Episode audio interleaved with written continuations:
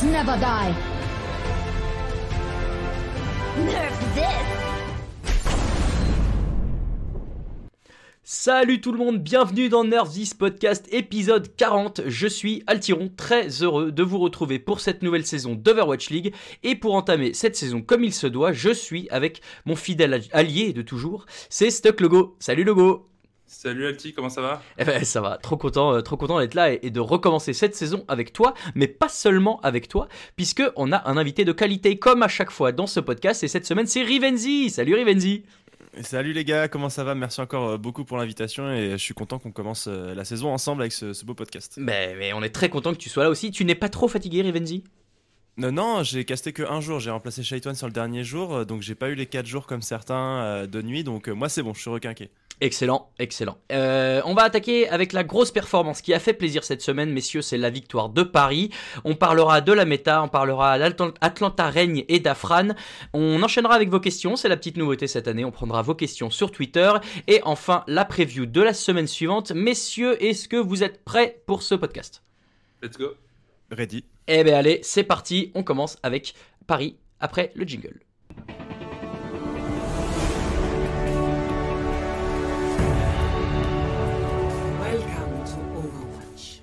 Alors messieurs, on a eu la très belle surprise de voir Paris l'emporter face à Londres. Très belle surprise parce que bah, sur le papier, Londres est quand même champion du monde et Paris était une nouvelle équipe, donc on s'attendait à ce que ce soit au moins un peu serré. Non, victoire 3-1 euh, des Parisiens pour leur entrée en scène, avec euh, bah, déjà une première nouvelle avant le match qui nous a fait très plaisir puisque les quatre Français de l'équipe étaient titulaire était sur scène pour le premier match.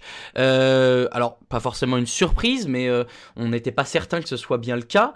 Rivenzi, euh, tu trouves que c'est normal, que c'était sûr à l'avance qu'on allait avoir nos quatre petits Frenchies dans l'équipe titulaire? Non, même moi, j'avais plutôt call que Ben Best serait sur le banc. J'avais eu des infos à un moment donné que Gray avait la faveur du staff par rapport à Hip, donc euh, j'étais plutôt euh, dans l'effet inverse. Mais dans les jours vraiment précédents le match, on a eu des les heures, on a eu des, échos comme quoi euh, Ben Best était affirmé par son shot calling et par l'intensité qu'il mettait dans les calls, que Hip aussi avait, par sa synergie avec Cruz, réussi à trouver une place de titulaire pour ce match. Donc euh, ça s'est précisé à la toute fin. Euh, on ne le pensait pas, mais j'étais très content de voir les, euh, les copains, les Français bien évidemment, sur, le, sur le stage. Logo, nous on, savait que au début des, des entraînements, en tout cas, le, la compo n'était pas forcément celle-ci. Est-ce que tu penses que c'est, comme dit Rive, bah, grâce au, au, travail et à la persévérance de nos Français, ou tout simplement ils sont meilleurs sur ce style de jeu qui est la GOATS, on en parlera un peu, notamment ceux qui viennent d'Eagle Gaming?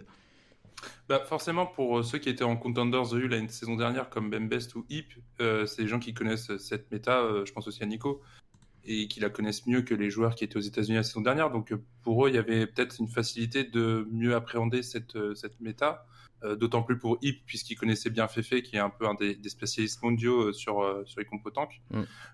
après, d'après nos infos, Soon n'était pas au tout début de la préparation dans l'équipe dans type, mais on sait que Soon, c'est quand même au début, on le considérait comme un OTP, mais au final, on sait que c'est un joueur qui travaille beaucoup et qui est capable bah, de, de, de, s'approprier un, nouveau héros et de bien le maîtriser. Euh, on l'a vu la saison dernière avec euh, Widowmaker, qui n'était pas forcément connu, et puis euh, sur les stage 3-4, il a quand même fait des belles perfs avec le pic.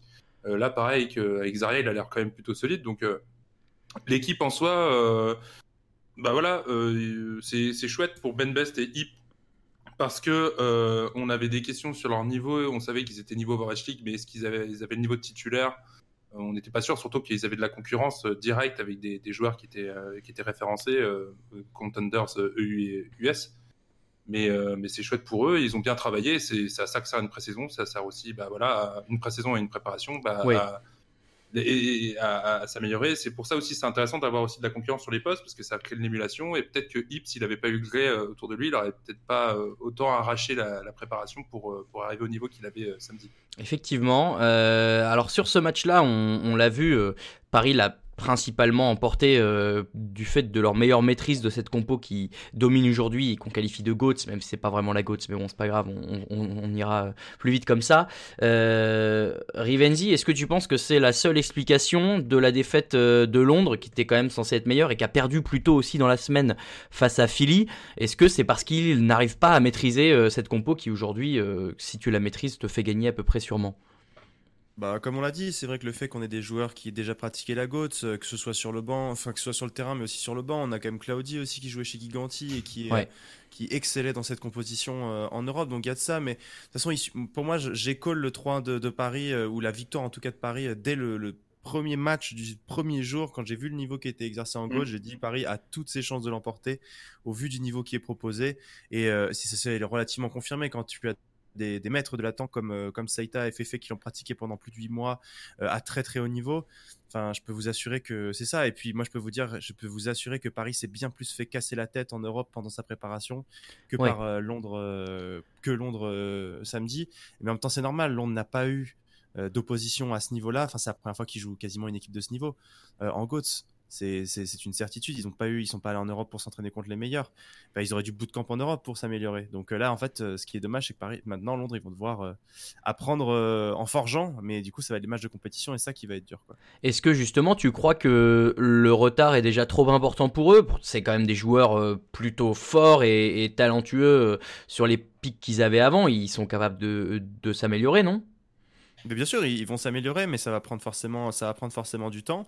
Euh, ensuite, euh, bah forcément là, euh, Paris a de l'avance, mais il va falloir le cultiver. Enfin, Paris est encore loin du niveau de ce qu'avait Eagle, donc Paris, donc euh, on a des joueurs comme Fefe ou comme Seita qui savent encore comment améliorer, donc comment aller plus loin. Alors déjà que Londres a du retard sur ce Paris-là, comment est-ce qu'ils auront du retard dans le Paris de dans un mois de fin de stage en fait? Est-ce qu'ils vont réussir à combler Mm. autant de retard? Logo, t'es inquiet, entre guillemets, pour Londres qui prend déjà beaucoup de retard? Euh, oui et non, parce que bah, on, on sait c'est des joueurs qui, d'un point de vue individuel, d'un point de vue mécanique, sont ultra forts. Donc, euh, si c'est le au niveau euh, juste de s'améliorer sur les pics, ils, sont, ils ont largement les capacités de le faire, on le sait. Par contre, on, sait aussi que la GOAT, c'est beaucoup d'alchimie et de bien communiquer, bien jouer ensemble. comme on le dit souvent, c'est ce que disait Fefe et, et vous l'avez rappelé au cast assez souvent. C'est plus important de sauver son teammate que de tuer l'adversaire. Mm. Et à ce niveau-là, on sent que déjà à la base, euh, c'est une équipe un peu faux folle, les London Spitfire, qui étaient très offensives la saison dernière, qui euh, mettaient beaucoup de rythme et qui allaient un peu partout. C'est ce qui a fait leur force, mais ça a aussi leur, coûté euh, le milieu de saison un peu bizarre euh, qu'ils ont eu la saison dernière. Et euh, c'est pas une mécanique de jeu hein, d'un point de vue collectif qu'ils ont vraiment montré, donc il va falloir qu'ils soient plus forts là-dessus. Il va falloir qu'ils travaillent. Le problème, c'est que pour les, les opposants, c'est que c'est des choses qui, euh, qui peuvent se faire avec de l'expérience et du commun, et ça, ils l'ont. C'est des joueurs qui jouent Mm. ensemble depuis euh, certains plus de deux ans, donc euh, ils, ils sont capables. Après, le truc, c'est qu'il faut, euh, il faut bah, accepter le fait que la GOAT, c'est la méta. Beaucoup d'équipes Overwatch League, on le regardait un peu avec un air hautain quand elle est apparue il y a 6-8 mois. Maintenant, c'est la méta et ils se retrouvent, j'ai envie de dire, bien fait pour eux. hein. Ils Ouais. avaient qu'à peut-être pas être aussi médisants sur cette GOAT en disant que c'était des méta de facile à jouer, qui étaient voilà, euh, pas spécialement intéressantes et qu'ils allaient, euh, par leur skill, euh, battre cette méta. Bah, en fait, non. Et maintenant, ils, en payent le prix cher. Justement, vous parlez, messieurs, de l'aspect important de la communication dans cette composition. Est-ce que le fait que Paris, avec plusieurs nationalités, avec des joueurs qui se connaissent moins, c'est pas aussi surprenant, entre guillemets, qu'ils arrivent aussi vite à mettre en place cette composition-là? Rivenzi Bah, ils ont eu trois mois de travail, donc euh, c'est quand ça laisse un petit peu le temps de travailler. Puis ça a été, euh, quand on entend notamment le premier épisode de, de la série de Paris Eternal qui est sorti sur leur chaîne, euh, tous les joueurs n'ont qu'à la bouche le mot collectif. Et puis tu sens que les gars, ils sont habités d'une mission, quoi. C'est, il faut rétablir la réputation de l'Europe. euh, Ouais. On a, ça fait trop longtemps qu'on est sous-estimé. euh, voilà, les gars, ils sont les représentants de l'Europe. Et Gray le disait dans l'interview, ils savent qu'ils ont cette responsabilité-là de représenter cette région euh, qui est, qui est forte, qui, mais qui est sous-estimé à l'heure actuelle. Donc voilà, ils ont ce collectif-là, ils ont le, le coaching staff autour pour eh bien, les souder les uns entre les autres. Et, et puis voilà, non, ils sont une délégation européenne au pays de l'oncle Sam. Donc euh, voilà, il y a ce ciment qui euh, commence à se faire entre les joueurs. C'est vrai que ça, ça peut aider. On n'a pas parlé quand même d'un tout petit point euh, positif de Londres et d'un tout petit point négatif du coup euh, pour Paris dans ce match-là.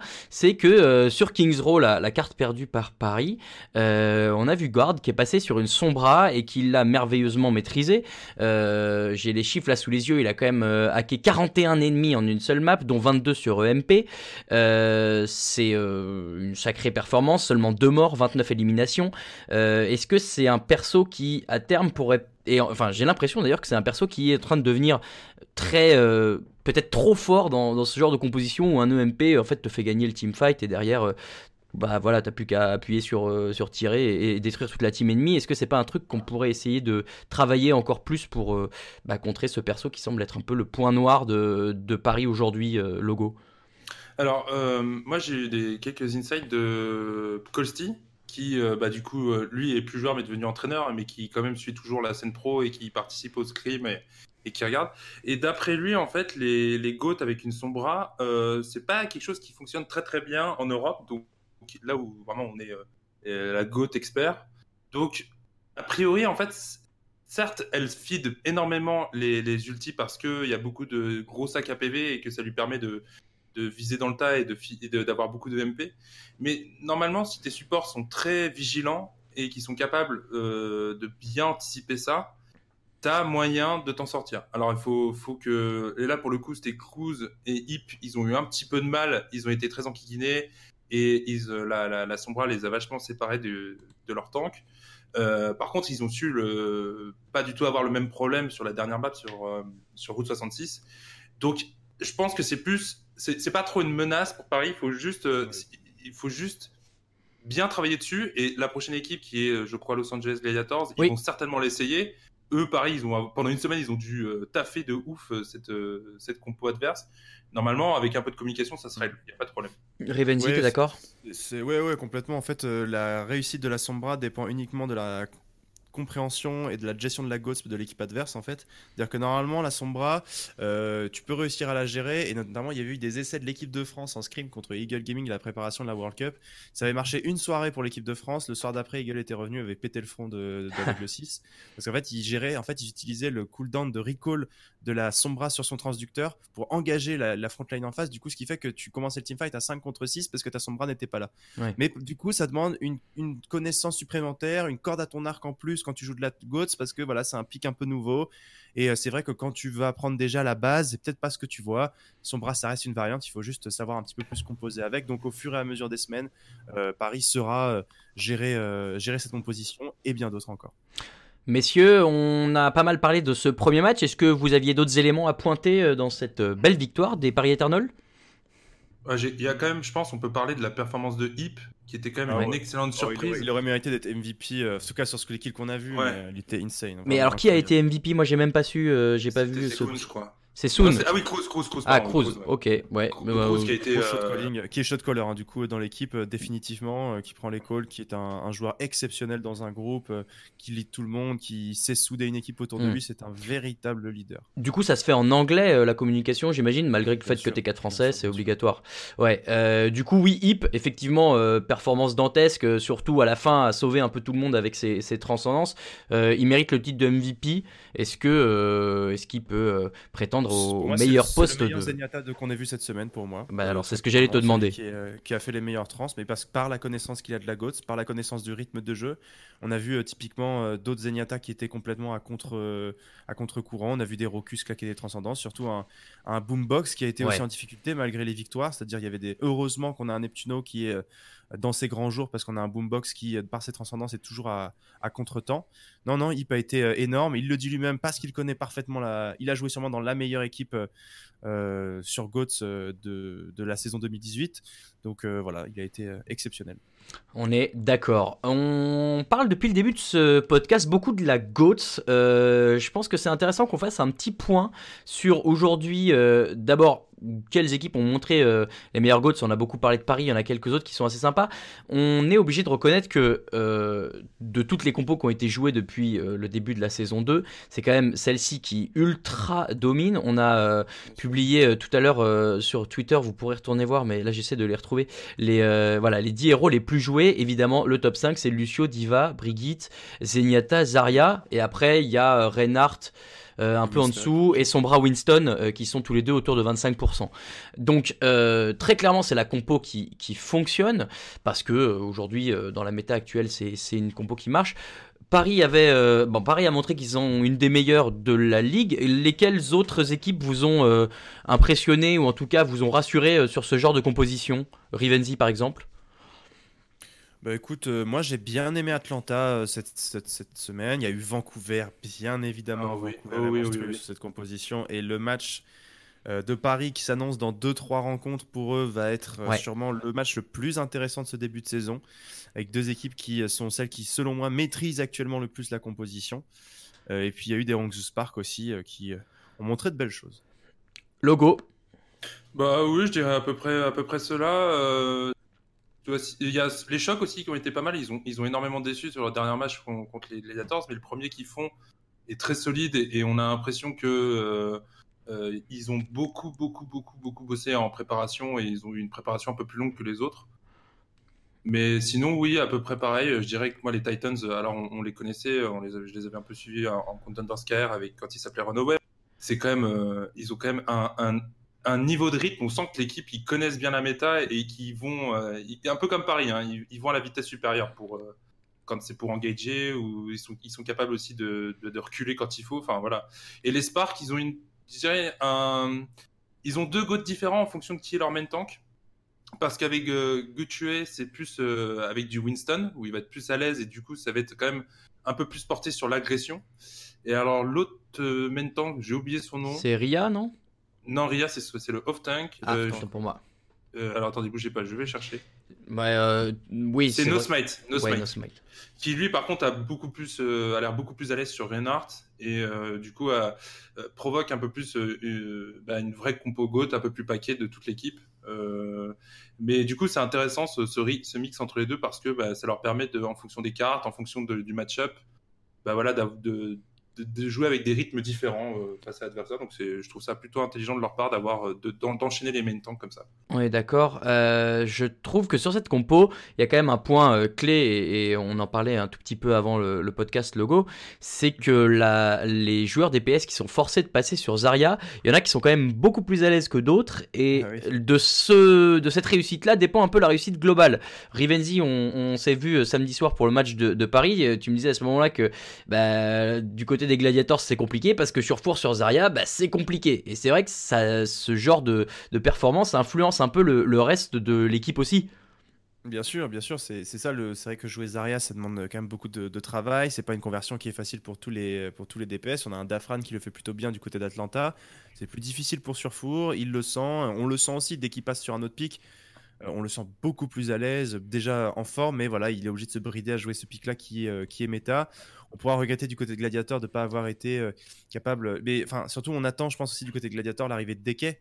Je pense qu'il y a Ouais. de ça aussi, c'est-à-dire on a décidé bon de pas non plus spécialiser complètement euh, sur Four sur le pic parce qu'on sait que Deke qui a joué avec Kondu Pantera en Contender Score joue extrêmement bien Zarya et dès qu'il va rentrer dans l'équipe quand il faudra jouer de la GOATS, on verra sûrement un petit peu moins sur Four quand il s'agira de jouer ce genre de composition. Ouais, d'autant plus que les, les, les, les- la front line des, des gladiateurs, c'est maintenant euh, full coréenne, donc ça a du sens aussi que la Zarya soit coréenne. euh, doit doit peut-être avoir un peu de mal aussi à communiquer avec le Reinhardt et, et la Diva euh, sur fond.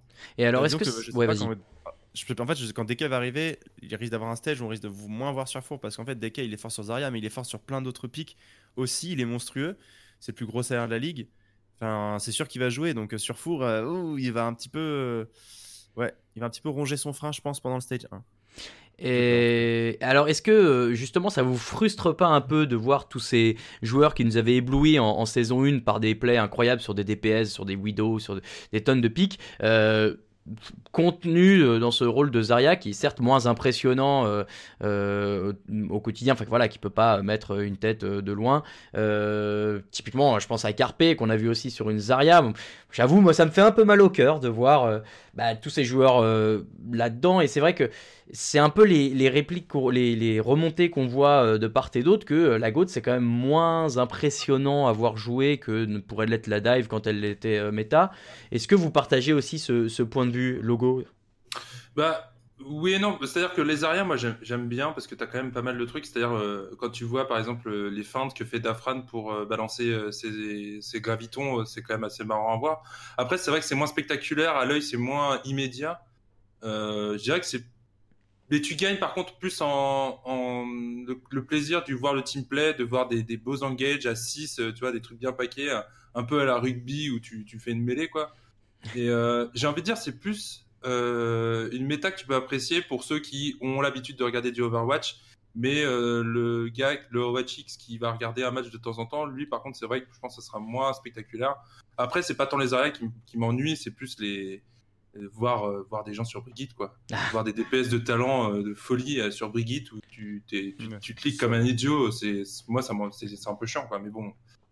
C'est il y a, il y a du positif, du négatif et en plus cette méta, je trouve qu'elle est quand même euh, beaucoup plus que le patch d'avant où c'était vraiment encore plus que Goat. Là, il y a quand même un tout petit peu plus de changement. Déjà, tu vois plus de Winston, donc euh, ça va. Franchement, ça va. Moi, je, je, je prends mon pied à regarder Ouais, méta. oui, en vrai, moi aussi j'aime bien. C'est-à-dire, après, après le, le souci, et je pense qu'on va devoir s'y coller aussi, nous, euh, gens qui euh, sommes entre guillemets des, des voix qui portent dans, sur la communauté Overwatch, et réussir à éduquer les gens sur comment regarder de la GOATS, parce que c'est très différent de regarder de la GOATS que de regarder euh, euh, des compositions dive. C'est peut-être un petit peu moins spectaculaire, mais moi je vois plein de choses, mes yeux vont partout quand je regarde de la GOATS, ça peut tellement venir de partout que c'est super à regarder, c'est super jouissif quand on arrive à, arrive à, à subtiliser ces petits moments de brain des joueurs. Tu en parlais, les petites feintes de, de Dafran, mais il y a aussi les joueurs de Lucho qui peuvent aller boop derrière, etc. Ouais. Tout ça sont des choses qu'on peut remarquer, qu'on peut trouver aussi beau euh, qu'un Plays Widow. Enfin, moi, je trouve aussi beau qu'un Plays Widow. Mais euh, donc, il faut réussir à éduquer les gens. Après, je comprends que de prime abord, comme tu le disais, quelqu'un qui n'a pas l'habitude de regarder du Overwatch puisse être rebuté. Mais ça va être à nous, dans les commentaires, quand on va présenter ça, de faire de la pédagogie, d'expliquer aux gens comment est-ce que ça s'est passé, pourquoi est-ce qu'on s'est raté là, et rendre tout ça un petit peu plus lisible et savoureux. Ah bah alors ça- ju- ça- justement, Rivenzi, euh, donne-nous un, un- un premi- une première leçon. Explique-nous un peu qu'est-ce qu'on peut, comment est-ce qu'on peut apprécier encore mieux cette GOATS. Euh, comment est-ce qu'on peut mieux Ah ah. l'apprécier Bah, Il y, a- y y pas mal de choses à faire pour, pour mieux l'apprécier, mais il faut déjà, euh, euh, pour moi, regarder euh, le target focus, comment est-ce que l'équipe se déplace ensemble. C'est déjà ça qui est intéressant. Enfin, c'est pas une seule même personne qui joue euh, à StarCraft 2 qui bouge les unités, c'est des mêmes joueurs qui bougent ensemble, qui font des rotations ensemble. Et quand il y a un, quand, quand on voit, euh, c'était San Francisco Shock qui était capable de très très bien le faire ça pendant ces teamfights contre. Euh, non, contre, euh, contre Gladiator pendant un certain moment, c'était euh, pendant les teamfights, quand toute une équipe se retourne vers une autre cible, c'est tellement impressionnant de voir au milieu de teamfight, bam, on change de focus, on va sur, on va plutôt sur la Brigitte au lieu du Reinhardt. Ça, c'est très impressionnant à voir. On peut aussi observer les Lucho. Où va le Ah Lucho? oui. Est-ce qu'il va décider de rester avec ses coéquipiers pour envoyer le speed boost? Est-ce qu'il va décider de d'amener du pile à son Zenyatta en mettant des boops sur un possible Winst- sur un possible Winston? Il y a plein de choses à voir. Regardez le, le Lucio de Moth, c'est c'est un Ouais, délice. c'est- euh, c'est exceptionnel. ouais.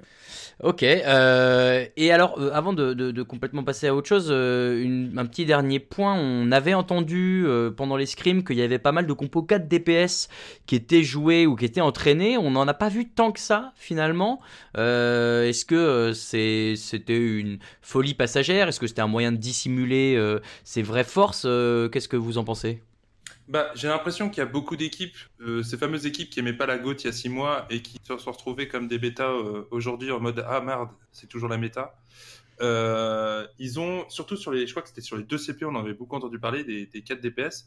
Et au final, on se rend compte que même avec des compos très spam, avec des, héros qui sont censés être des tank killers, quand la GOAT est bien jouée et que tu restes bien paqué et que tu as un bon team play et un bon focus, bah, certes, tu vas faire des dégâts, mais les autres, ils, sont, ils vont quand même être imprenables. Et le, parfait exemple, ça va être sur, euh, sur Volskaya du premier match entre les fusions et, les, les Spitfire. Non, c'était, non, c'était, je sais plus si c'était les fusions ou les ou, Paris, mais on avait vu justement une, compo euh, 4 DPS en attaque des, des, des et au final, ça n'a pas marché parce que même, si même si euh, t'as pas d'éléments, par exemple, pour euh, aller taper une Zarya, euh, une Farah, pardon, bah, au final, juste l'intelligence de jeu d'un point de vue collectif fait que bah, tu n'arriveras pas à les avoir. Donc en fait, c'est un espèce de soin palliatif pour les équipes qui aiment pas trop ça, qui sont pas trop avec la GOAT. Mais quand tu es face à une équipe qui exécute très bien la méta, bah, tu peux rien faire quand même. Mm. Ouais, puis en fait, la 4 DPS, elle est facilement contrable, c'est-à-dire qu'elle est quand même super circonstancielle dans le sens où il suffit que tu switches sur une euh, dive et tu déglingues la composition 4 DPS Mhm. en face. Donc en fait, Ouais. elle est tellement situationnelle que c'était difficile de la sortir. Ensuite, je pense que c'était contre euh, la 4 DPS de Spitfire, c'était contre Paris euh, sur Volskaya. Il passe à la toute fin, mais c'est pas facile. Mais aussi, mais la 4 Oui, ça, barré. intéressante quand même parce que vu que les équipes ne contrôlent pas encore complètement la GOAT, c'est bah, parfois ils ont du mal à savoir où aller, comment la gérer, etc. Paris a plutôt bien tenu, ça n'a pas été le cas pour tout le monde. Je pense que ça va plus être euh, considéré comme un cheese qui peut passer de temps en temps. C'est pas Oui, une, une, ça, une, oui, oui. une vraie compo On consistante. va proprement parler, oui, voilà, c'est ça. Ok, eh bien euh, voilà pour le petit point euh, méta actuel en Overwatch League. On va finir avec un dernier petit sujet avant euh, d'enchaîner. Euh, on en a parlé un petit peu déjà et Revenzi, tu l'as mentionné à plusieurs reprises. Atlanta euh, a quand même été une sacrée surprise, je trouve, de, cette première euh, semaine et notamment Dafran, il faut dire. Euh, voilà le, Danois que tout le monde connaît pour son, son niveau en stream, mais qu'on n'avait pas vu en saison 1 de l'Overwatch League, qui avait eu des épisodes un peu houleux aussi dans, sa carrière de joueur. Et je trouve qu'il a fait une entrée. alors, déjà, dès le tout premier match, de commencer avec un pic Torbjorn, déjà, moi je trouve ça génial parce que tu te dis en fait le type troll, mais pas tant que ça parce que c'était plutôt efficace. Il a changé après dans le match, mais au moins, tu vois, déjà, il, montre, il montre qu'il qu'il est présent et qu'il peut faire quelque chose. Et même sur l'ensemble des deux matchs, il a, fait quelques erreurs, mais globalement, je trouvais que c'était un, excellent début pour lui. Et comme tout le monde l'attendait un peu au tournant, bah, c'est plutôt une réussite, je trouve. Rivenzi, qu'en penses-tu? Ouais, carrément, ça a été plutôt une réussite. Alors c'est vrai qu'Atlanta Reign, moi je doutais quand même pas mal de l'équipe quand je l'ai vu, mais en fait c'est en voyant surtout le recrutement euh, de l'équipe Academy en fait, parce que l'équipe Academy, pareil, c'était exactement, je voyais, pareil, j'avais un doute sur l'équipe, et en fait l'équipe Academy euh, en Contenders Nord-Amérique est allée quand même en finale des Contenders Nord-Amérique, donc c'est quand même incroyable, et je me suis Mhm. dit, ok, donc ça veut dire que s'ils ont aussi fait ce recrutement aussi intelligent pour Atlanta, ça peut être une équipe qui peut, qui peut avoir un peu de la tronche. On attendait quand même Popko, qui était euh, le joueur coréen, de, le main tank de cette équipe Mhm. qui a répondu présent et qui est excellent. Mais Mhm. oui, et Dafran, j'ai douté de Dafran, je l'avoue, j'avais peur de le voir arriver en Overwatch League. Moi en tout aussi, cas, sur cette voilà. il, a été plutôt, il a été plutôt bon, on va pas se le cacher. Sur euh, Lazaria, il a, il a été au rendez-vous. Et moi, j'ai beaucoup, beaucoup aimé Handler aussi, le russe, que j'ai trouvé assez saignant quand il s'agissait de sortir une Widow. Donc, euh, une équipe qui joue bien de la GOATS. Parce qu'ils ont un Français qui s'appelle euh, Dimitri Couturé, qui, euh, lorsque la GOATS est sortie, avait écrit un pavé de 40 pages sur la GOATS et comment il avait théorie crafté le truc et tout. Haha. Et ils ont aussi une culture nord-américaine avec un head coach qui est Sci-Fi, euh, qui lui connaît bien les compositions, les en plus dive. Donc ils ont une profondeur de, je pense, de tactique avec leur coaching staff qui est super intéressante, mais aussi avec les joueurs qu'ils ont. Dimitri, il est euh, coach adjoint, non? C'est ça, ouais, Bah oui, c'est ça, il est assistant coach, tout à fait, c'est ça. Ok. Ouais. Très bien. Euh, Logo, euh, toi, ton, ton, ton retour sur cette équipe d'Atlanta? Bah, je les aime bien aussi. Ils ont un. Alors après, il faut, faut mettre en perspective. hein. Le premier match, ils le gagnent 4-0 euh, en étant. Non, mais c'est parce qu'en face, c'est quand même euh, Miami, euh, dans les Florida Mayhem. C'est c'est pas Dallas sont- euh, en face? Le premier match, euh, je vais vérifier tout de suite. Je Tu me mets un Non, doute, c'est- mais- C'est bien les Florida Mayhem. Ok, en premier. mon, mon mauvais. Et, euh, et du coup, oui, euh, c'est quand même. En face, c'est quand même une opposition euh, pas ouf. Après, euh, contre les, les fusions, c'était quand même. Bon, ils ont perdu, mais avec les honneurs. Et Ouais. ils, leur ont, ils leur ont quand même donné beaucoup de fil à retordre. Moi, ce que j'aime bien, ce que je trouve très intéressant dans cette équipe, alors certes, oui, Popco est, est très fort. J'avais aussi noté Handler. Ce que je trouve intéressant, c'est ce duel au poste de flex support entre Kodak et Dogman. Dogman est arrivé il y a pas longtemps du tout. Euh, et Kodak, qu'on avait découvert à la World Cup, mais qui jouait en Contenders de U avant, euh, il y avait eu des, des bruits euh, de couloirs, des petites rumeurs comme quoi il avait un très gros ego et que c'était en, en- d'un point de vue humain, c'était un petit peu, il pouvait être un peu questionnable, on va dire, son comportement Ah, n'était pas forcément le meilleur. Et euh, du coup, en fait, au final, les deux sont un peu en compète, les, les deux alternent à la mi-temps, et j'ai trouvé les deux plutôt bons. Donc euh, c'est une, question à suivre, je pense, pour les, les Reigns, c'est de savoir qui va gagner entre guillemets cette bataille de position. Est-ce qu'il y a une vraie bataille de position? Et ils vont rester, euh, au final, vont euh, chacun faire la moitié des maps, mais voilà, c'est un truc intéressant. Concernant Dafran, oui, je l'ai trouvé très bon. Sur Zarya, il est pas mal du tout. Après, attention, il a un petit défaut, c'est qu'il a tendance à, à waste des, des gravitons. Des gravitons, ouais. ouais, ouais, Et ça vrai. peut quand même coûter des teamfights, surtout que, bah, bon, certes, c'est un, c'est un ulti qui se build un peu plus vite dans cette méta, mais ça reste quand même euh, un, un asset extrêmement important pour les teamfights et qui est quand même assez long à, à récupérer. Donc, si derrière tu, euh, tu les wastes, c'est un peu dommage. Mais je pense que c'est quelque chose qui se corrige et, euh, et voilà, il a été très très correct. Euh, je pense, je pense qu'il a le, qu'il fait partie des, je sais pas, top 3-4 euh, Zarya de la ligue actuellement. hein. Mm. Euh, Ouais, moi je pense que je l'aurais quasiment mis dans mon équipe type de cette semaine, hein, Dafran, si on avait pu en faire une. En tout cas, pas loin. Mais pour en revenir rapidement sur ce que tu disais sur Dogman et, euh, et Kodak, c'est vrai que c'est intéressant. On risque d'avoir grosse compète entre les deux. Ça, ça va être différent d'un duel comme euh, on peut avoir entre Hip et, euh, et Gray à Paris, parce que c'est vrai que Hip a cette grosse connaissance de la, de la qu'on n'a Mhm. pas nécessairement Kodak, parce que bon, il a un petit peu joué à la World Cup, certes, mais c'était pas non plus folichon avec l'Allemagne. Et quand il jouait avec Six Snakes euh, en Contenders Europe, il jouait une comp- des compositions euh, double sniper. Donc au bout du compte, Kodak a très très peu euh, goûté à la GOATS en club, on va dire, avant d'arriver en Overwatch League. Donc du coup, il n'a pas vraiment de temps d'avance sur la composition comme peut l'avoir Hip euh, à Paris euh, sur Grey. Donc euh, ça va être intéressant de voir comment est-ce que ça va évoluer. J'ai l'impression quand même que Dogman a un tout petit peu plus de flexibilité et a la confiance de son coaching staff parce qu'il est quand même allé en finale des Contenders NA avec Atlanta Academy. Donc voilà, le mec est quand même assez chaud en ce moment. C'est ce que j'allais te demander, mais tu viens de me le confirmer. Il était dans l'équipe Académie, elle a été promue. Ils ont fait une espèce de, ils ont pas fait une espèce de troll sur Twitter à dire qu'il quittait l'équipe Académie et pour dire après seulement qu'il rejoignait l'équipe pro? Ça. Moi aussi, j'avoue, mais bon, c'est- je, ça. je suis pas assidûment le, le Twitter de Atlanta Academy. Non, mais j'avais il y a- vu- Il y a même une autre histoire parce qu'en fait, il y a, je crois, deux ans, Dogman avait dit que si un jour il irait en Overwatch League, il se ferait une coupe au bol comme les Coréens. Oui, c'est vrai. Et en fait, tout le monde s'est plaint. Ah, on a perdu euh, Logo qui Non, nous racontait une histoire. cheveux. Oui, tu peux nous raconter l'histoire depuis le début. Oui, alors euh, il avait fait un pari comme quoi il allait, il devait se faire une coupe comme les Coréens juste avant, euh, s'il signait en Overwatch League, et il l'a finalement pas fait parce que euh, il s'était coupé les cheveux juste avant de signer. Donc du coup, normalement, Stage 2, il devrait avoir une coupe un peu ridicule, mais ouais, sur Twitter, les gens et sur Reddit lui avaient un peu tombé dessus parce qu'il avait pas honoré son pari, mais ça arrive. Ah, c'est rigolo. On espère qu'il le fera un peu quand même. Oh bah, y a pas de raison. Oui, euh, messieurs, si c'est bon pour vous côté Atlanta, nous, on va passer au top et au flop. Est-ce qu'on voulait rajouter quelque chose? Non, c'est bon? Non, c'est bon. Eh bien, allez, c'est parfait. On se met. Ah oui, on va mettre mon petit jingle préféré pour les tops et les flops.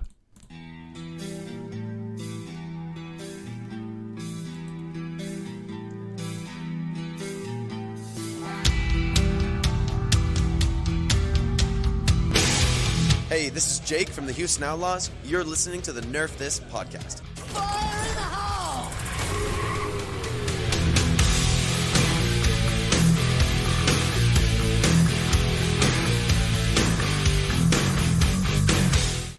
Wouh J'adore ce générique, est trop bien. Euh, alors, les tops et les flops, ça c'est euh, nouveau. Enfin, c'est pas nouveau, vous connaissez comment ça fonctionne. On... Vous avez le choix, vous pouvez donner une équipe, vous pouvez donner un place, vous pouvez donner un joueur. Euh, Rivenzi, tu es euh, notre illustre invité et tu as donc l'honneur de nous donner ton top en premier.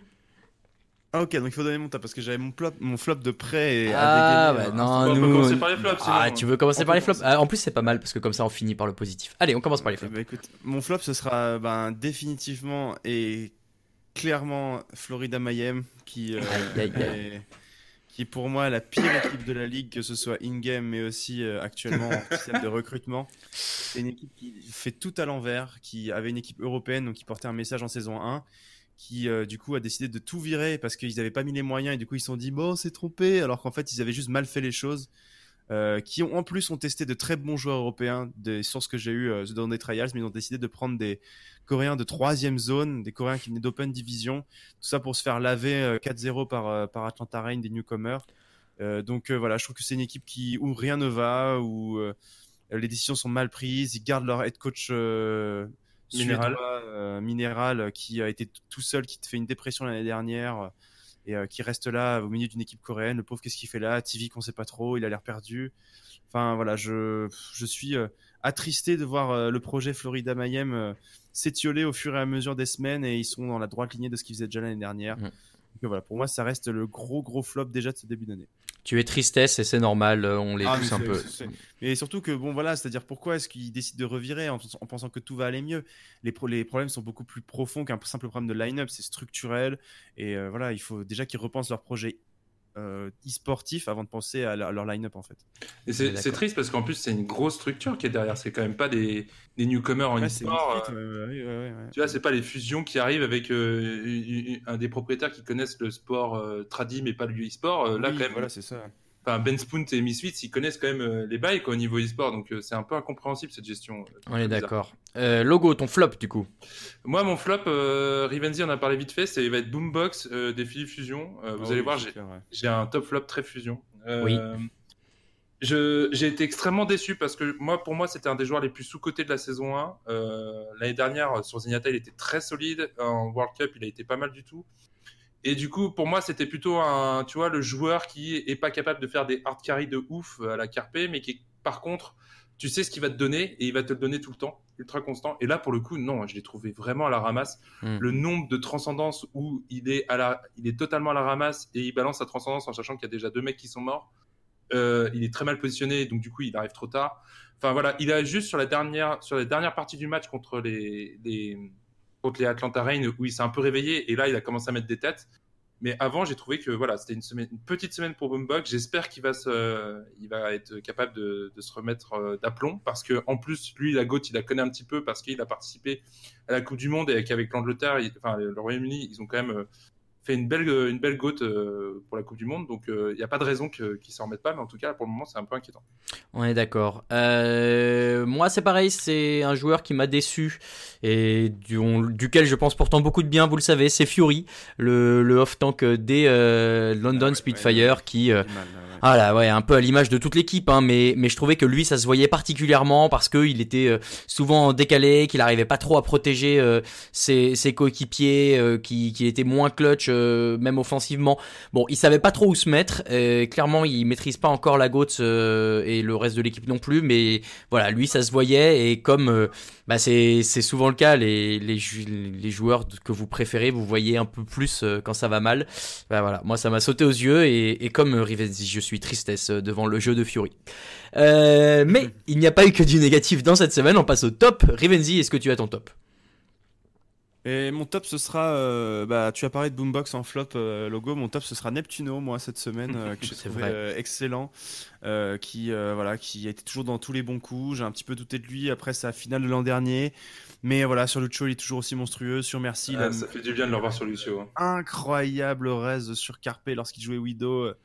Non, non, non, Neptuno pour moi qui a été un, très très grand monsieur euh, de cette première semaine, qui permet euh, bah, d'arracher la victoire aussi à Atlanta, qui permet de gagner contre euh, Londres. Il a été impérial sur le premier match. Enfin non, non il a été tout simplement incroyable et j'étais très content de le revoir sur Lucho. Voilà. Logo, ton top.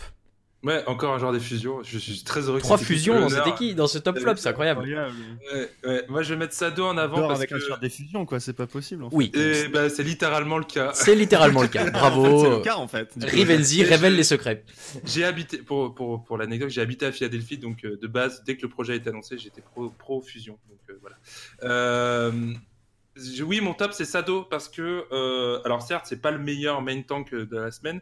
Par contre, c'est la première fois que les fusions jouent avec un main tank qui a carry, un minimum, et qui a été bon. Euh, L'année dernière, Fraggy, bon, on n'en parle pas, et Sado, après, il est la guerre, entre guillemets, il est arrivé que en stage 4 et en playoff.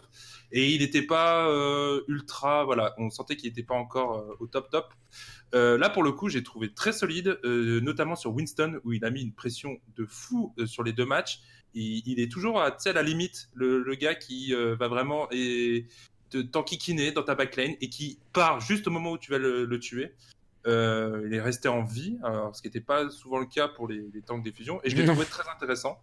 Donc euh, je me dis, s'il est capable d'être consistant dans ce genre de performance, euh, voir les fusions avec un main tank qui est solide, euh, attention, hein, parce que l'année dernière déjà ils étaient forts, ils avaient des main tanks nuls, alors s'ils commencent à avoir des bons main tanks, ça peut être très dangereux. Effectivement. Moi, j'ai choisi du coup un top, un, un- un pendant à un off-tank qui m'a déçu. Euh, en l'occurrence, j'ai choisi Ria des Angjus Park. Euh, alors, pour les Ria, euh, j'ai oublié le nom en coréen euh, que Adibou saura vous refaire, euh, mais les Ria bombes en gros, mais aussi euh, pour euh, bah, l'ensemble de son de ses matchs, puisque euh, ben voilà dans cette compo euh, des Angjus Park, euh, Hangzhou, Hangzhou Park, euh, qu'on qu'on attendait euh, à un haut niveau, il a su voilà aussi euh, bah, bien euh, bien jouer le rôle d'une diva en GOATS. Et en plus avec euh, voilà ses plays euh, superbes qu'on a pu voir des triples des quadruples kills à chaque fois euh, décisifs. Donc ouais bravo je suis content de, de cette performance. Et je suis d'autant plus content qu'il était dans mon équipe fantasy et qu'il m'a rapporté plein de points. Donc ça c'est cool euh, ouais, bah ouais, petite, euh, petite chance, mais hum, content d'avoir gagné euh, ce premier match. On vous parlera peut-être de fantasy dans les prochains épisodes, tiens. En attendant, on va passer aux euh, questions des auditeurs. On n'a pas de jingle question spéciale, j'essaierai d'en prendre un pour la prochaine fois. Voilà. Je, mets- je mettrai le jingle de... Est-ce que je fais semblant de laisser votre jingle comme ça ou j'en mets un vrai? Bon, j'en mets quand même un petit vrai et puis on se retrouve juste après pour les questions.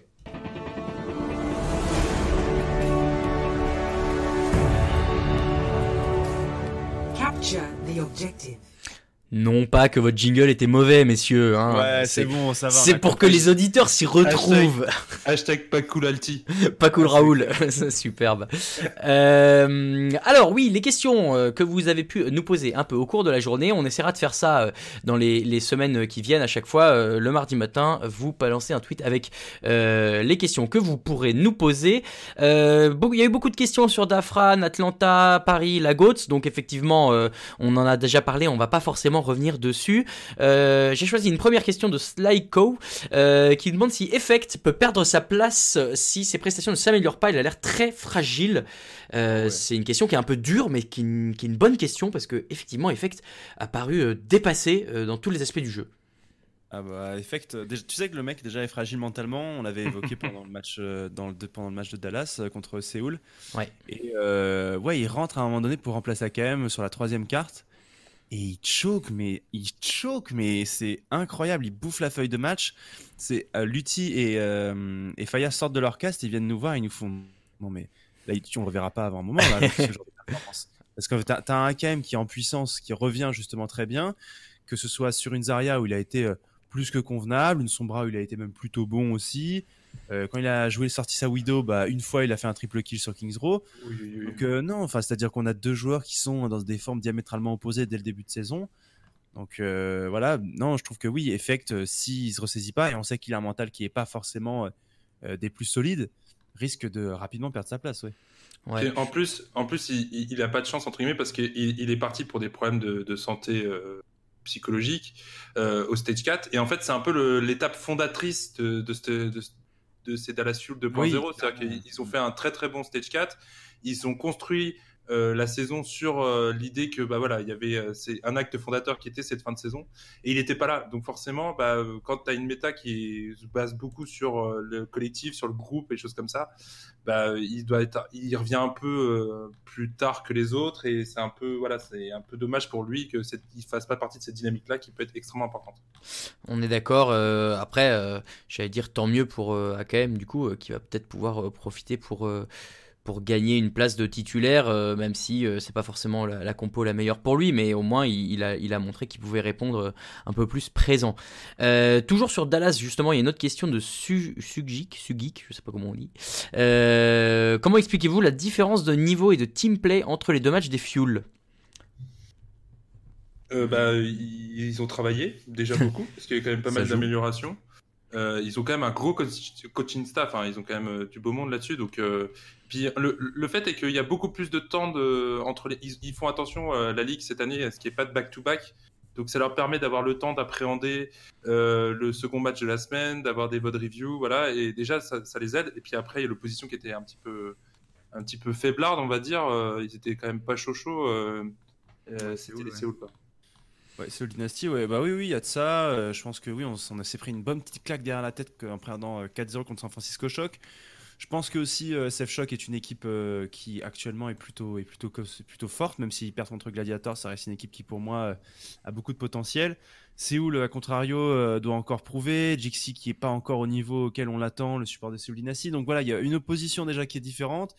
On a, on a beaucoup mieux joué. J'ai trouvé que euh, OG était mieux aussi. Euh, euh, dans ce, dans ce match-là, AKM aussi a fait un très gros match. Donc déjà, tu as une frontline qui est bien. RCK euh, est rentré lui aussi vraiment dans la compétition euh, après avoir, je pense, appréhendé la première rencontre.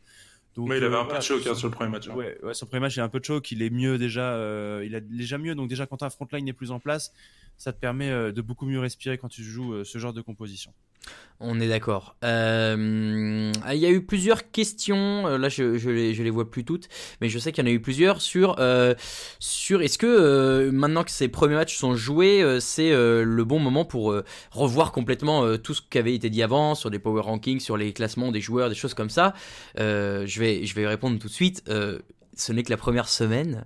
Ah Restons, oui, euh, ouais. sa- sachons raison garder. Et, et c'est terrible parce que en fait, euh, c'est comme c'est que la, la deuxi- enfin, c'est la première fois que la saison Overwatch League reprend dans la mesure où c'est la deuxième saison. Euh, et, euh, et on, on oublie peut-être que bah, la saison, il y a encore 27 ou 26 matchs pour la plupart des équipes et que bah, les choses peuvent évoluer énormément et, et que voilà, et ce qui a été dit avant partait d'un postulat où on connaissait personne, c'est sûr. Maintenant, il faut attendre peut-être 4, 5 matchs de chaque équipe avant de, de se rendre compte du vrai niveau. On espère que voilà, des équipes comme Paris vont continuer à performer, que les équipes qui n'y arrivent pas vont faire mieux, mais n'oublions pas qu'elles n'ont joué que un ou deux matchs et que ça serait un peu présomptueux de, de tout Oui, changer voilà, euh, sur ce seul, euh, ce seul contenu. Euh, c'est ça, parce que par exemple, t'as San Francisco qui bat Dallas, tout le monde est là, waouh, San Francisco cette année c'est insane, ils vont, ils vont battre tout le monde. Et puis après, ils perdent 3-2 contre Gladiator, que tout le monde disait puant après leur défaite contre Séoul.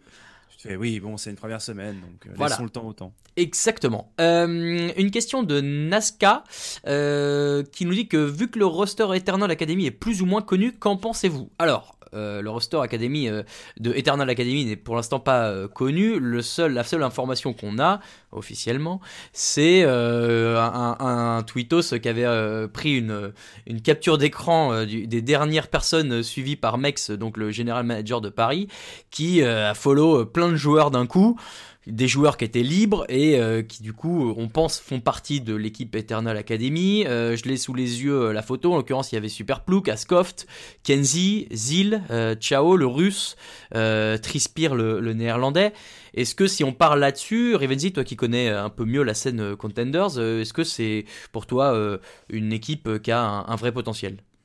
Ouais, c'est une équipe qui est super solide, très clairement. Chao, le, Chao qui est un joueur exceptionnel, qui a joué incroyable. Kensi aussi, euh, qui est celui qui a porté Mei dans les compositions de Goats aussi. Donc, c'est des joueurs qui sont précurseurs aussi dans les variantes de Goats. Donc, euh, voilà. Super Plouk, euh, énorme, énorme main tank. Bien évidemment, ce sera une frontline incroyable. En revanche, moi, ce qui me, le poste où j'ai le plus gros point d'interrogation, c'est quand même celui de Trispire. Parce qu'on avait un Idan qui avait quand même été très très bon avec HSL la saison dernière. Là, tu vas te chercher Trispire, un néerlandais, bon, pff, qui a pas, d'après les échos que j'ai eu sur les trials, qui a pas été non plus euh, exceptionnel. Bon, qui jouait chez Shoes Money Crew, donc c'était ok, mais c'était pas non plus euh, enfin, transcendant. Moi, j'avais préféré Idan et j'aurais bien aimé euh, que Idan soit, soit dans l'équipe, quoi. Ok, euh, Logo, euh, toi tu connais un peu ces joueurs-là? Un petit peu, c'est-à-dire que les, les Contenders de rue, je les regarde un peu d'un œil, mais je ne suis pas aussi investi. Quoi Euh, je, je regarde, en fait, je regarde les casters et, et après, quand c'est les maps, je, je zappe. Quand je t'ai balancé sous le Ouais, bus là, ouais, hop. ouais, ouais. non, mais si, si, non, mais Superplouk, euh, moi je retiens surtout Superplouk, je suis super content pour ce joueur parce qu'il le mérite. Il, de- depuis un an, il fait un taf monstrueux. Il est quand même arrivé euh, Eagle Gaming en tant que sub euh, main tank et il a gagné sa place et il s'est approprié cette méta et euh, c'est quand même un, un tank très solide. Après, à voir parce que ça fait longtemps qu'il joue avec euh, des coéquipiers français en front lane.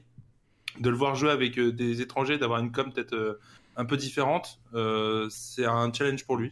Ça, ça ira. Il a joué chez Luminosity Gaming euh, en Amérique du Nord à un moment donné, donc il a l'habitude. Il a déjà joué avec des, avec des étrangers. Ouais, mais pas dans, Excellent. cette, pas dans cette méta, c'est ça que je voulais dire, mais. euh, Ah, si, ouais, non, mais en vrai, ça, ça, ça, ça ira, je pense. Mais ouais, c'est- bien pour lui et puis surtout c'est important pour. On sait que les équipes académiques sont très scrutées par les, les recruteurs de Overwatch League. C'est là où tu as le plus d'exposition et beaucoup de joueurs cherchent à être dans des équipes académiques dans ces, pour ces raisons-là.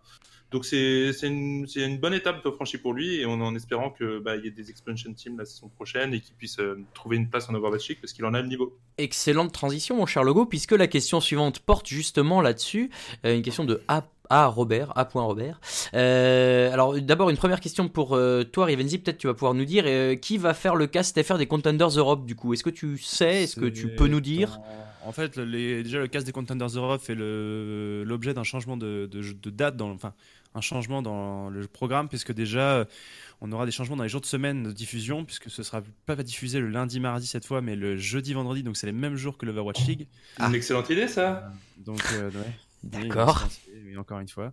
Euh, du coup, euh, c'est en pourparler. Alban et moi aimerions continuer le cast. Bien évidemment, vous vous rendez bien compte que euh, il y a un problème de, de programme. On ne peut pas euh, commenter de 20h le soir jusqu'à 10h le lendemain matin. C'est chaud. Euh, donc c'est chaud. Donc on, on est en pourparler euh, parce qu'on veut pas non plus lâcher euh, une, une compétition qu'on a adoré, euh, une, scène, une scène et une compétition qu'on a adoré commenter. Donc on, on va voir euh, si on intègre des nouveaux euh, casters, mais bien évidemment au gaming est dans les discussions et c'est à eux aussi de prendre la décision. D'accord. Et la, la saison 2019 va être très sympa en plus parce qu'avec le gauntlet et les showdowns, ça peut être quand même quelque chose de. Bah c'est ça, que, euh, qu'est-ce que- qu'est-ce qu'on commande Est-ce qu'on commande tout Est-ce qu'on commande que les gauntlets ou les shots Enfin on va voir. Moi j'aimerais bien évidemment couvrir le plus de choses possible, mais nous ne sommes pas producteurs non plus du show. Euh, C'est euh, à Gaming de voir euh, comment est-ce qu'ils veulent faire les choses, est-ce qu'ils veulent et comment est-ce qu'ils veulent mener le projet quoi. Très bien. Euh, et la question suivante, du coup, reprenez un peu ce que disait Logo. En l'occurrence, euh, pensez-vous que les Européens, en étant mieux représentés dans euh, l'Overwatch League, ont-ils plus de chances de se faire recruter par les équipes Overwatch League qui n'y prêtaient pas forcément attention avant? Overwatch League et académique du coup Est-ce que ça peut influer Est-ce que ça peut jouer? Est-ce que justement l'équipe de Paris avec son équipe fu- full, co- full coréenne, tu vois l'habitude, full européenne et l'équipe académique qui prend des joueurs européens aussi, est-ce que c'est un moyen de faire euh, voir encore mieux les Européens euh, aux États-Unis Alors, je vais t'expliquer très vite ce qui va se passer. Il va y avoir les Contenders, saison 1, très bien. Il va y avoir après le Showdown, qui va regrouper l'Amérique et les Européens. Les Européens vont tout déglinguer, et là les équipes Overwatch League vont dire Hmm, peut-être qu'on s'est trompé depuis un an et demi. Et voilà. Et voilà, c'est fait. Et Florida va encore et va peut-être enfin avoir une équipe potentiellement bonne. Waouh, insane Non mais enfin, c'est-à-dire que Florida quand même, ils ont enfin c'est insane comment cette équipe s'est trompée et j'espère qu'ils vont regarder juste le gauntlet et et se dire Ah, mais les gars, pourquoi est-ce qu'on a payé plus cher des Coréens de troisième zone que des Européens qui auraient pu nous mettre au premier plan? Bah ouais, mais les gars, faut être, enfin, faut pas être teuteux hein, à un moment donné. euh, recruter des gens qui ont, qui savent de quoi ils parlent, quoi. C'est vrai qu'à Miami, ils ont probablement euh, l'accent du sud de la France en plus, donc Bien évidemment qu'ils ont le, le sud de la France, bien évidemment qu'ils ont cet accent-là. Oui, c'est très, très sans doute.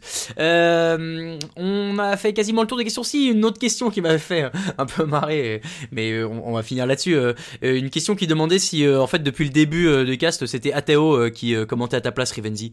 Et en fait, euh, oui, vous avez découvert la grande Je ne suis qu'un simple imposteur, en fait. C'est ça, c'est bien ce qui nous semblait. Non, non, mais cela dit, euh, ne caste pas, mais il va très bien. Il est à Berlin, il vit sa meilleure vie. Génial. Justement, c'est ce que je me disais, c'est peut-être pas bête, euh, plutôt que toi d'enchaîner le cast Overwatch League euh, et le cast Contenders, bah vous vous relayez. Personne n'y verra que du feu. Et ça doit être vrai, euh, insupportable pour les jumeaux d'entendre des, des blagues comme ça tout le temps. Ils doivent en avoir marre. C'est clair. Merci Ouais, à Pumpkin ça fait Man. 24 ans que ça dure. hein. Bon, j'ai l'habitude. C'est ça. Merci à Pumpkin Pan pour cette petite blagounette. Euh, voilà pour les questions. Merci à tous ceux qui les ont posées et ceux qu'on n'a pas lu. N'hésitez pas à en poser les, les semaines prochaines. On essaiera d'en prendre le maximum à chaque fois. Nous, on va finir avec la preview des deux meilleurs matchs de la semaine prochaine après le jingle.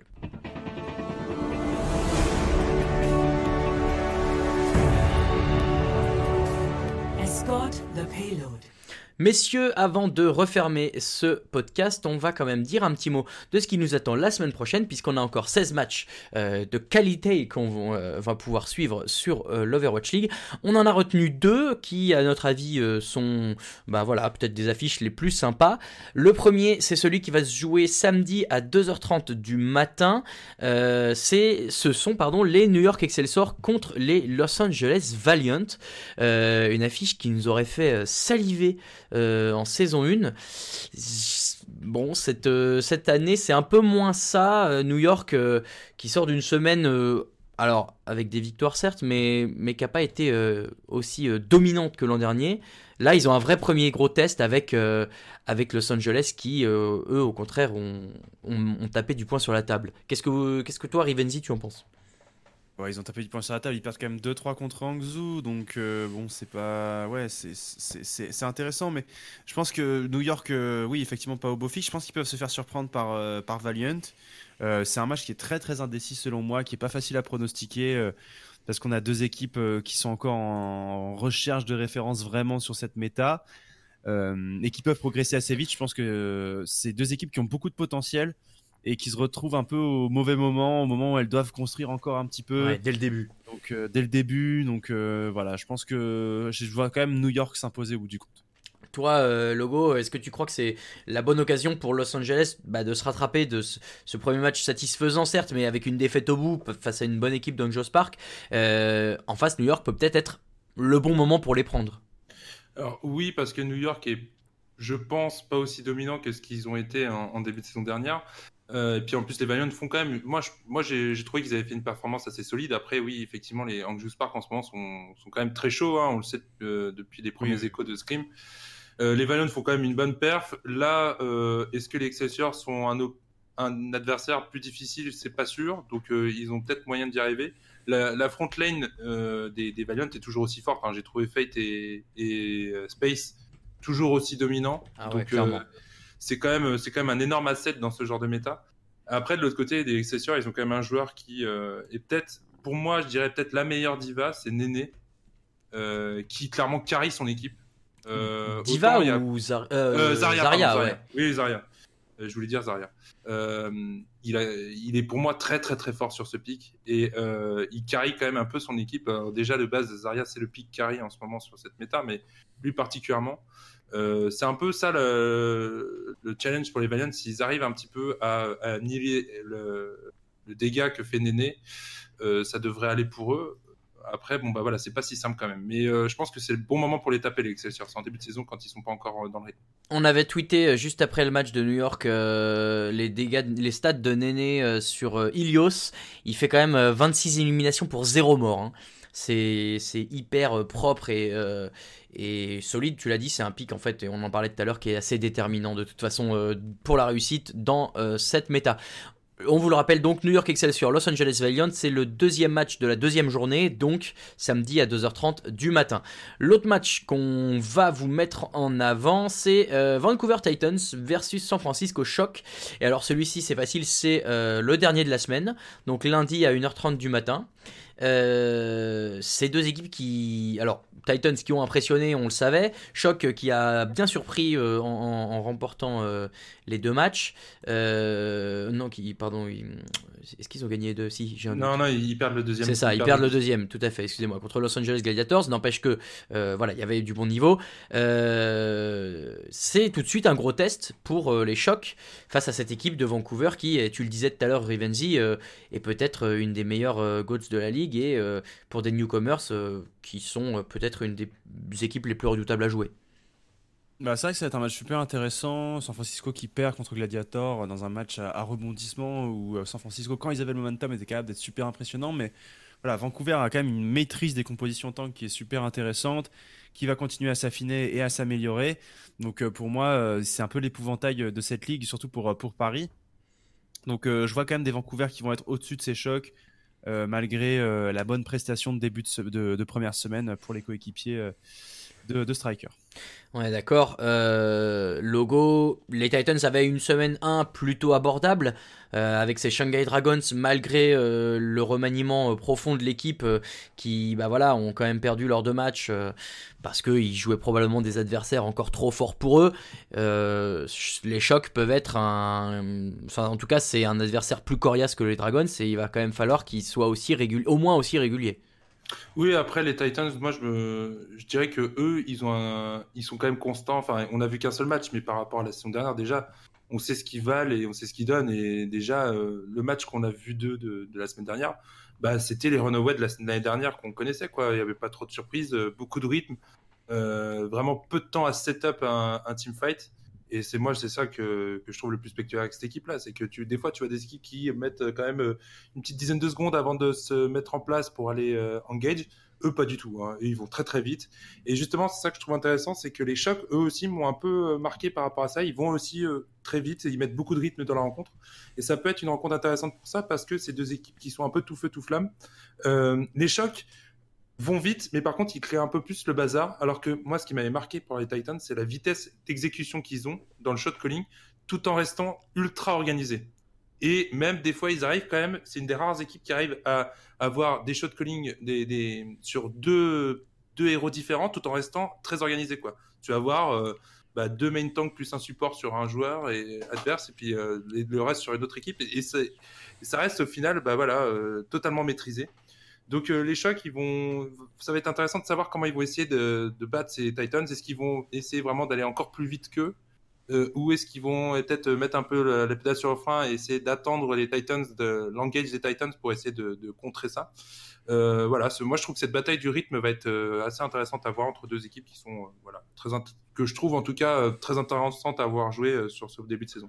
On est d'accord, le match, donc on vous le rappelle, c'est lundi 25 février à 1h30 du matin, le dernier de la semaine. Ce sera d'ailleurs le- pas le premier de la semaine pour les Titans qui vont jouer la veille, puisqu'ils vont jouer contre Guangzhou. Alors non, c'est pas la veille, c'est dans la nuit de samedi à dimanche.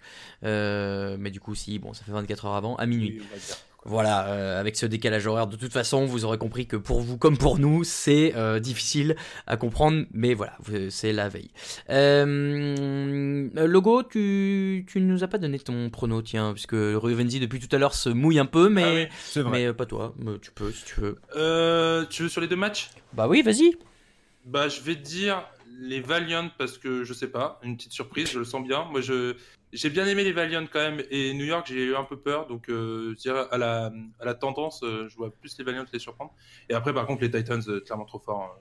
Ouais. Moi, euh, ne serait-ce que Bumper, moi, ce joueur, je crois que c'est le joueur que je préfère le plus jou- Et voir jouer en ce moment. oui. Oh là là, il est tellement, c'est un Reynard. T'as l'impression qu'en fait, les, les règles du jeu sont différentes pour lui et qu'en fait, il a un boost de vitesse par rapport à tous les autres. Enfin, c'est impressionnant. C'est vrai. Euh, je suis assez d'accord avec toi. Je pense que je, je, prendrai Valiant et, Titans. Euh, on a fait cette année d'ailleurs une petite ligue des pronostics sur le site iNoon. Si jamais vous voulez nous rejoindre, on vous remettra le lien. Et surtout, une fois qu'on aura des classements, on vous fera un petit euh, suivi hebdomadaire des meilleures performances des uns et des autres pour que vous puissiez vous la péter devant vos copains. Voilà pour ce podcast numéro 40 qui euh, s'achève là-dessus. Messieurs, euh, un grand merci à vous, un grand merci à Rivenzi d'avoir participé. Rivenzi, euh, où est-ce que on peut te retrouver euh, sur les différents réseaux sociaux et tout?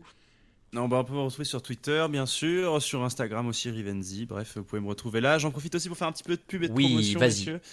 Euh, parce qu'on a lancé avec euh, un collègue, on a lancé avec mon ami Ponce Fess le, un projet avec un crowdfunding qui s'appelle le Tour de France du jeu vidéo, où en gros, eh bien, on va aller euh, visiter euh, dans des villes. Donc, on va à Lille, on va à Tours, on va à Paris, on va à Montpellier, on va à Lyon, on va à Poitiers, visiter des organisateurs euh, de compétitions de jeux vidéo, des joueurs professionnels, notamment l'équipe Gamers Origins. On va voir euh, aussi Ankama dans le nord de la France. On va aussi à Montpellier voir euh, AlphaCast. Donc voilà, on va voir pas mal de monde. Euh, pour faire vivre ça, on fera des streams en direct de notre voyage, des vidéos tous les jours avec les interviews des acteurs que l'on va rencontrer. Euh, et donc, du coup, on fait une levée de fonds. On est soutenu par Intel qui nous donne déjà une partie du budget. Et pour faire le, donner pour avoir le reste du budget, on fait une appel à une petite levée de fonds comme ça. Donc, si vous voulez participer ou au moins juste partager le projet, ce serait archi nice. Voilà. Voilà, eh ben on le mettra évidemment dans les dans les la description et les tweets de ce podcast. Et donc comme dit, on peut te retrouver aussi sur Twitter et sur Instagram. J'imagine que toutes les infos y sont aussi. Exact. Euh, très bien. Alors nous, on est partout à peu près, euh, puisque cette année, euh, on a explosé complètement le nombre de plateformes sur lesquelles on est disponible. Évidemment, il y a Apple Podcast, il y a Google Podcast. Je la ferai pas à chaque fois, mais comme c'est la première, je vous donne un peu tout que vous puissiez faire votre ménage, faire votre marché. Donc Apple Podcast, Google Podcast, Spotify, encore. Pocket Cast, je ne connaissais même pas, tu vois, c'est beau, c'est Logo qui m'a indiqué tout ça euh, à chaque fois. Euh, Breaker, Castbox, Overcast, Podcast Addict, ah, Podcast Addict, Podbean, Stitcher. En plus, Logo veut ma mort euh, a- en me donnant des trucs imprononçables. ouais. C'est génial. Bref, on est partout, donc vous n'avez aucune excuse pour ne pas nous écouter. Si vous voulez, euh, bah voilà, nous aider, nous faire connaître, n'hésitez pas à en parler autour de vous, à mettre des reviews et 5 étoiles sur iTunes. Euh, c'est euh, un peu comme ça aussi que les flux RSS sont les plus vus. Le Twitter c'est @nerfdiscast, pour logo c'est @stucklogo et pour moi c'est @raoulvdg. Messieurs, j'avais l'habitude de faire des monologues finaux, je vais m'arrêter là. Euh, Rivenzi, encore un grand merci. Merci à vous pour l'invitation, messieurs. Et Logo, un grand merci aussi. Et un grand merci à tous ceux qui nous ont écoutés. On se dit à la semaine prochaine pour un nouveau podcast. Très bonne semaine à tous. Ciao Salut Ciao.